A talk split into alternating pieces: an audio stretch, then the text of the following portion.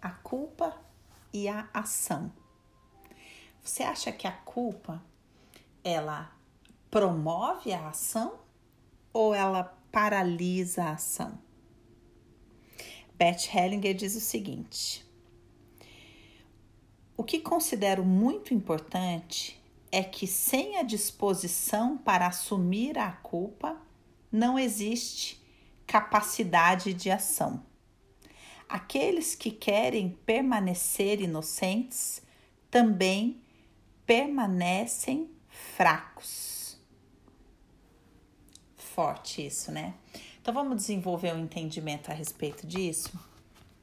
O que, que o Bert está dizendo? Vamos supor que você é, sinta muita culpa por uma determinada coisa. E aí você acha, essa culpa está me consumindo e eu não consigo agir.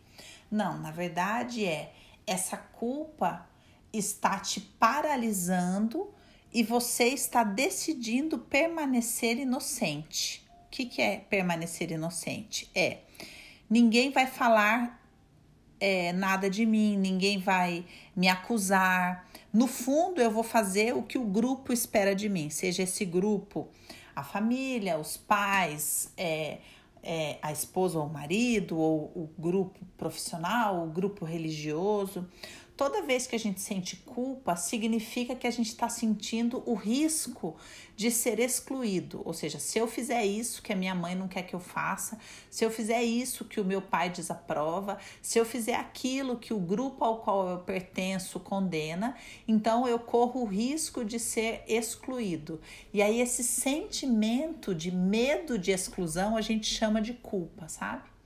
Agora, essa não é a verdadeira culpa. A culpa é aquilo, é o preço que eu pago por agir. É, eu quero fazer isso e eu vou ser questionado, eu vou ser criticado se eu fizer. Mas eu vou fazer assim mesmo porque é isso que eu quero. Este sentimento é, de eu vou pagar esse preço, isso é a culpa verdadeiramente.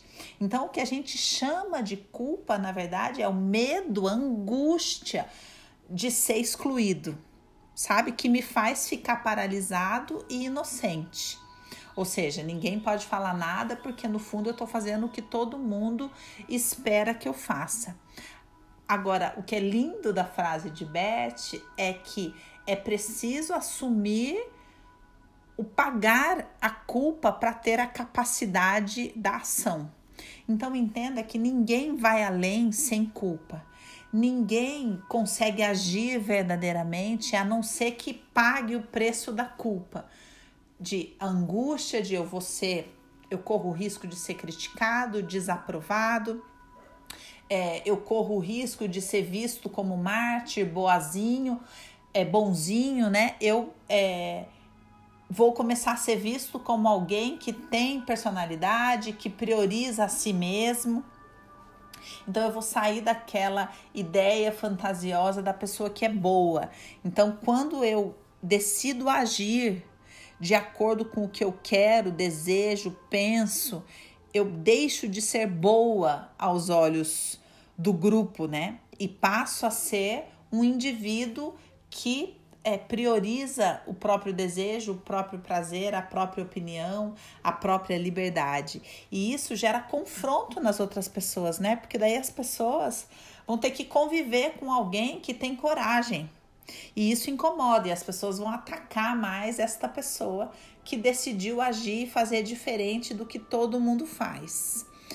E aí eu preciso suportar uma medida maior de culpa para sustentar a minha posição para não recuar em nome do pertencimento e ir além.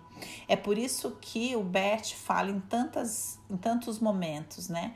Que a liberdade custa solidão.